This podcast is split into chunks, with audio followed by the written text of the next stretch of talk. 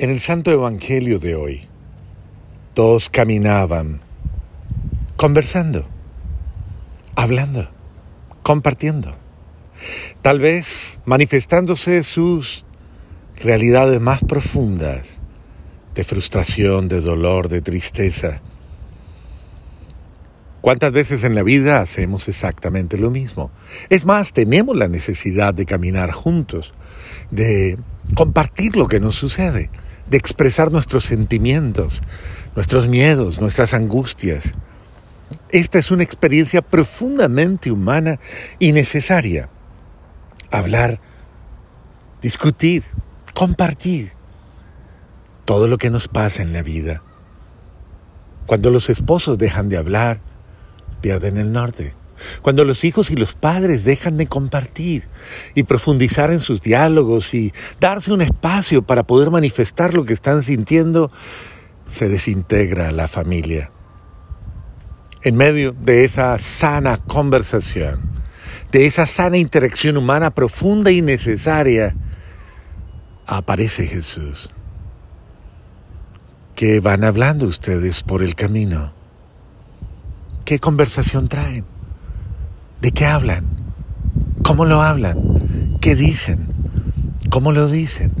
¿Qué sienten? ¿Qué creen? ¿Qué esperan? ¿Para dónde van? ¿Qué buscan? Tantas preguntas surgen en ese instante, tantas realidades pasan por el corazón. ¿Cuán necesario es que el ser humano exprese con Dios en un momento de su vida aquello que está viviendo, su incertidumbre, su realidad? Por eso Jesús se pone a caminar con ellos. Primero que todo, para confirmarles una gran verdad. Ustedes no están solos, yo estoy con ustedes. Más aún, yo los acompaño, yo los escucho, yo sé. Pero quiero que me cuenten, cuéntenme. ¿Qué están sintiendo? ¿Qué están viviendo? ¿Cómo lo están leyendo? ¿De qué manera lo están viendo? Cuéntenme la perspectiva de cada uno de ustedes. Qué interesante experiencia, qué bella y profunda. Poder hablar de lo que nosotros vivimos, cómo lo vimos, cómo lo vemos, cómo lo sentimos, cómo lo experimentamos. ¿Acaso no sabes tú lo de Jesús el Nazareno? Y comenzaron a narrarle todas las maravillas, pero el drama también. Y como nuestros jefes y los sumos sacerdotes lo condenaron a muerte y lo crucificaron. El dramatismo del dolor, de las situaciones duras que nos pasan, nos suceden, es duro hablar de ello, es duro hablar de lo que nos está hiriendo, de lo que nos ha herido, maltratado, de lo que ha sucedido, la familia que se desbarata, la amistad que se pierde, el hogar que se destruye, el hijo que se va. Qué duro es hablar de esas situaciones, hablar de mi enfermedad, que parece una condena de muerte. Y nosotros esperábamos que iba a liberar a Israel. La esperanza está en un, en un hilo la esperanza humana muchas veces se debate, a veces no sabemos si es cierto. Nos cuesta creerlo, pero necesitamos creerlo, es cierto. La esperanza necesita aliento, alivio, ánimo, entusiasmo. Pero con todo esto ya estamos en el tercer día desde que esto ha sucedido. El tiempo pasa y a veces parece que no confirmara las acciones de esperanza. Pero hay que saber esperar. Más allá del límite de nuestros miedos, de nuestras angustias, hay que saber esperar. Algunas mujeres eh, han ido al sepulcro y nos han sobresaltado. Pues han ido de mañana y dicen que no han encontrado su cuerpo y vinieron diciendo incluso que habían visto una aparición de ángeles. Parece que es muy valioso el hecho de que las mujeres han estado en la sensibilidad de ver, escuchar y sentir ese paso de Dios por sus vidas, esa maravillosa experiencia de revelación, la sensibilidad de la mujer hacia la vida espiritual es primera y a veces el hombre se turba porque no sabe ir al ritmo de esa esperanza y de esa fe vivida, animada. Pero cómo es de importante que la mujer confirme a sus hermanos en aquello que busca con tanto anhelo, su vida espiritual. Qué necios y torpes sois para creer lo que dijeron los profetas. ¿No era necesario que el Mesías padeciera esto y entrara así en su gloria? Y es verdad, cuán necios y torpes somos y no entendemos. No lo vemos, pero por eso, y lo bello es que Jesús está a nuestro lado para ayudarnos a ver. Y en esos momentos en que solo vemos oscuridad y solo vemos dolor y solo vemos fracaso y destrucción, Jesús aparece a hacernos la terapia espiritual, la sanación espiritual. Él comienza a aconsejarnos, nos escucha y luego de escucharnos comienza a decirnos, hagamos una relectura de la realidad y veamos esa perspectiva amplia por medio de la cual Dios está haciendo algo mucho más grande que nuestros miedos, mucho más grande que nuestras inseguridades, pero necesitamos abrir el corazón, abrir el alma, abrir la mente, abrir el espíritu y dejarnos llevar por la acción amorosa del Espíritu Santo que nos revela la verdad. Y comenzando por Moisés y siguiendo por todos los profetas, les explicó lo que se refería a él en todas las escrituras porque tu vida la puedes leer desde Dios. No la leas desde el fracaso, no la leas desde el problema, no la leas desde la frustración, no la leas desde la desgracia. Léela desde la bendición, léela desde el amor de Dios, léela desde la escritura, desde la palabra, desde la expresión amorosa de un Dios que se ha comprometido contigo.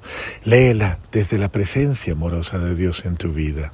Lee esa palabra que es una palabra de vida, que es una palabra de verdad, fundamentada en Cristo Jesús nuestro Señor, fundamentada en Él, en su santo Evangelio, en su historia de amor por nosotros. Y llegaron cerca a la aldea donde iban y él simuló que iba a seguir caminando, pero ellos lo apremiaron. Dios no es un visitante incómodo que quiere imponerse.